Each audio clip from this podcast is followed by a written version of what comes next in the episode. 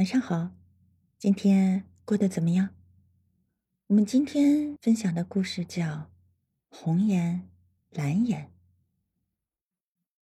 在轰轰烈烈的城市大改革中，有一条老街能幸存下来是个奇迹。据说有许多开发商打过这条街的主意，每次论证会都出奇的遭到了百分百的反对。老街就这样继续生活在这个繁华喧嚣的都市中，成为有名的商业一条街，也经常冒出一些与生意无关但与生意人有关的故事来。今天我们分享的故事就是来自这条老街。阿晨在与女朋友分手后，来到了这条老街，从别人手里转得一个门面做水果生意。生意开张后两个星期的光景，紧邻他店子的这个门面也撕去了门面转让字条。一个长相很萝莉的女孩在门口挂出了一个“等一化妆品店”的招牌。那天开张来了一伙青年，在等一化妆品店门前噼噼啪啪的放了一阵子鞭炮。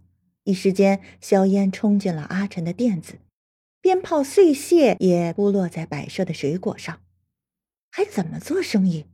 阿晨气不过，跑到等一化妆品店门前叫了起来：“有点功德不？让别人遭殃的！”不想那萝莉女店主不但不道歉，还叉腰迎了出来：“怎么了？怎么了？这城市又没禁放鞭炮，咱店子开张热闹一下不行吗？”阿晨本不善于吵架，尤其是和女孩吵架，一时竟无法接下一句话，只好悻悻地退回自己的店中，自认倒霉。因为第一次就吵上了，这紧邻的两个店子从此有些老死不相往来的架势。阿晨每天一开门，看到这个女店主，就有一种生气的感觉，很烦躁的。一个人在店子里经营有些枯燥。阿晨就买回一台电脑，开始上网消遣。他给自己取了个“寻找红颜”的网名，开始通过 QQ 结识外面的朋友。有一天，一个叫“寻找蓝颜”的网友闯进了他的空间。一个红颜，一个蓝颜，都是寻找的心境，竟一下子投缘，碰出了火花，热聊起来。本在情感空窗期的阿晨，在与寻找蓝颜聊了一段时间后，一想着她很美丽、很温柔、很体贴，是自己喜欢的那种女孩，所以每次一打开电脑与他聊天，他都有一种特别牵挂的感觉。阿晨几次用暗示的方式提出见面，但寻找蓝颜总巧妙的回绝了。聊了快一个月的时候，两个人已经没有话题了，经常只靠“呵呵”两个字通通气。阿晨很苦恼，为了找话题，他不惜制造了一个谎言。他告诉寻找蓝颜，老家父亲得了癌症，在住院，自己可能要去医院陪护一段时间，故会有一段时间不在网上了。寻找蓝颜相信了。赶紧安慰他，接着自然而然聊到了昂贵的医药费。寻找蓝颜关切的问他：“还负担得起吗？”为了圆谎，阿晨说：“愁着呢，正在向亲友们借。你把你卡号发给我吧，我手头有点余钱，你拿去应急。”那边寻找蓝颜打出了这样一句话。阿晨只当他开玩笑的，也假装说了一句客气话，把自己的卡号发了过去。他想纯粹调侃，没啥的。没想到第二天突然有手机短信提示，通知他卡上新进账一万元。阿晨大吃一惊，赶紧打开电脑，果见寻找蓝颜在上面留言：“已打入一万元，祝你父亲早日康复。”阿晨一下子感动的双眼湿润起来，赶紧回复说自己是骗他的，赶紧给个卡号打回去。但寻找蓝颜只一味责怪他不领他的情，不肯把自己的账号告诉他。